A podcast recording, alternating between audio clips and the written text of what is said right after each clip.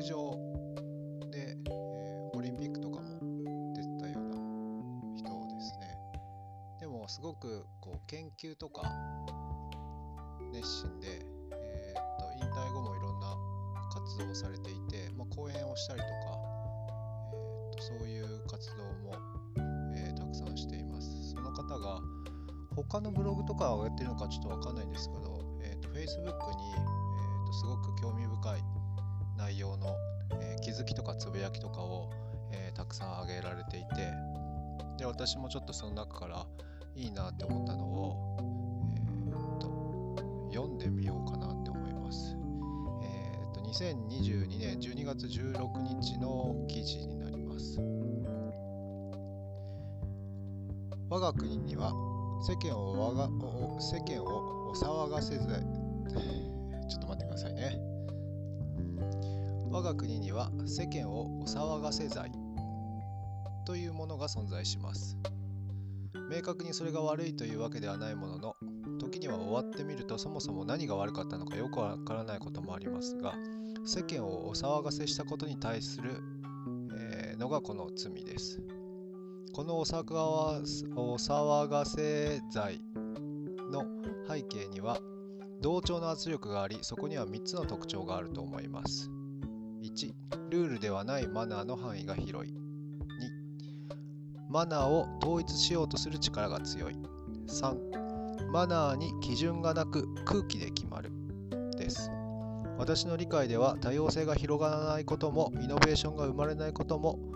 個人の才能が発揮されないことも社会が変われないこともこれが原因の一つです。この3つがあるからこそ私たちの国が安定しているのは確かです。例えば災害後の落ち着いた振る舞いには称賛をされました。ルールも強制力もないのになぜ？それは日本人であれば分かりますが空気の力が大変強くみんなの行動がある程度の範囲に収まるようにできているからです。一方で多様性はこれによって阻害されています。多様性とは表面的には人種や性格などによって差別を受けないことですがもっと表面的な意味ではもっと本質的な意味では多様な価値観を認めることです。何がいいか悪いかは価値観によって決まります。価値観が違えば善悪もまた違うところがある。つまり多様な価値観を認めるということは不快に思うライン問題だと思うラインが多様になるということです。もしこれを統一しようとするなら当然ですが価値観もまた統一しなければなりません。しかし明文化されていないマナーの世界を強制することはできません。しかしお騒がせ罪があるこの国ではマナーもまた統一したい。ですから我々は世間とご迷惑をお気持ちという言葉を多用し世間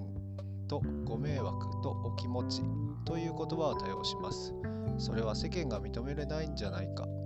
皆様にご迷惑がかかる。お気持ちを考えるとという表現でマナーを緩やかに強制します。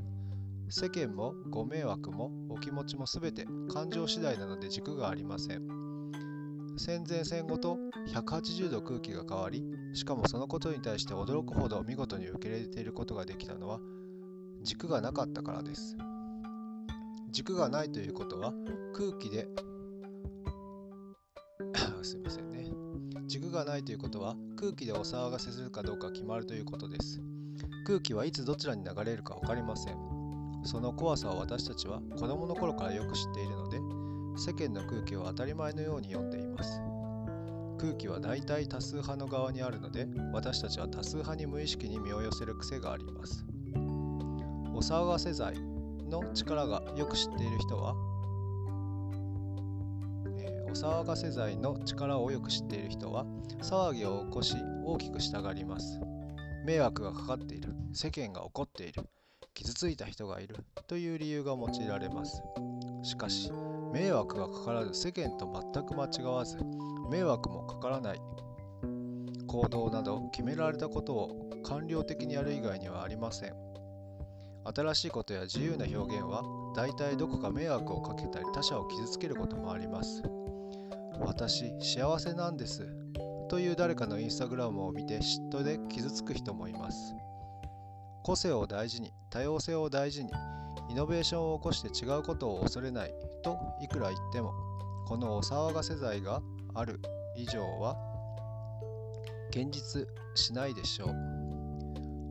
個性も多様性もイノベーションも人と違う価値観を持つことを前提としているからです。それは世間をおがお騒がせすることと常に隣り合わせです。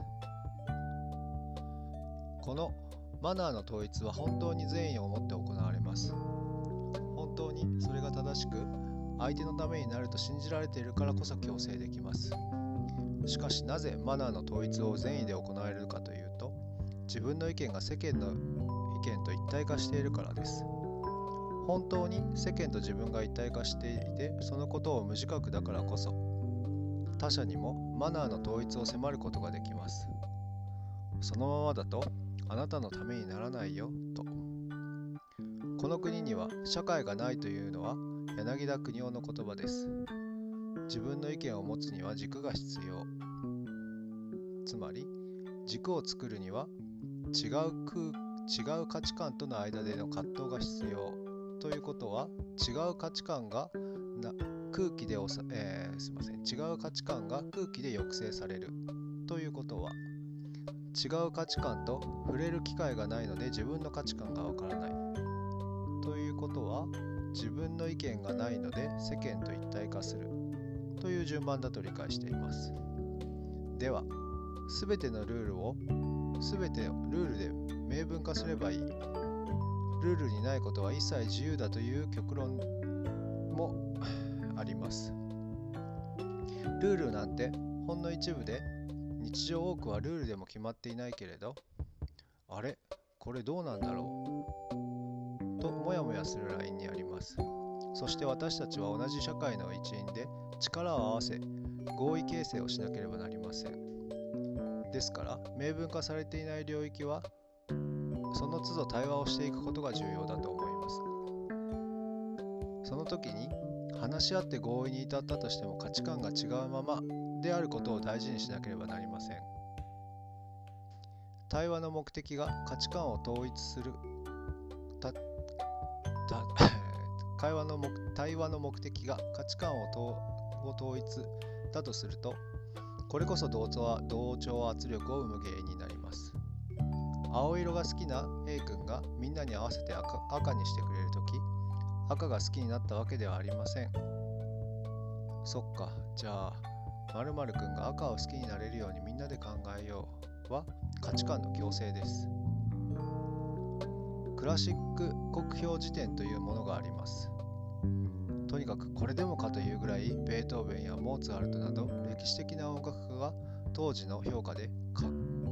当時の評価でこき下ろされています。同調圧力はどの国にもあったのだということがよくわかることとそしてそんな中でもこれはいいじゃないかと評価する少数の人がこのような音楽家を歴史に残していったのだと思います少数の人の価値観が大事にされる社会でありたいとともにそれは生優しい話ではなく私たちの不快の許容にかかっているのだと思います。ということで、えー、ちょっとなちょっと長かったですが、えーと、為末大さんの、えー、と記事になります。私はこの中でうんとそうですね自分意見が、えー、っと、みんなと一緒、世間一般と自分が一緒だと思い込んでいるっていうのはあるなって思ったり、不快を受け入れる寛容さ、多様性を認めるということの難しさを感じました。為末さん、まあ、他にもいろいろ書いたりとかいろんな活動をしてるので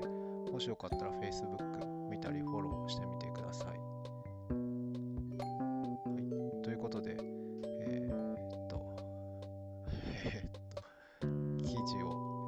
すら。